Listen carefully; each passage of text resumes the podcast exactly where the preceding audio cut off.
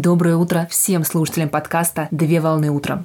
Рубрика, освещающая календарные даты «Праздник сегодня». На листе календаря или на экране гаджета дата 11 октября 2021 года. А это значит, что сейчас самое время узнать подробности о сегодняшнем дне и познакомиться с ним поближе. Какой праздник отмечают 11 октября? 11 октября отмечают Международный день девочек, а также праздник называют Международным днем девушки.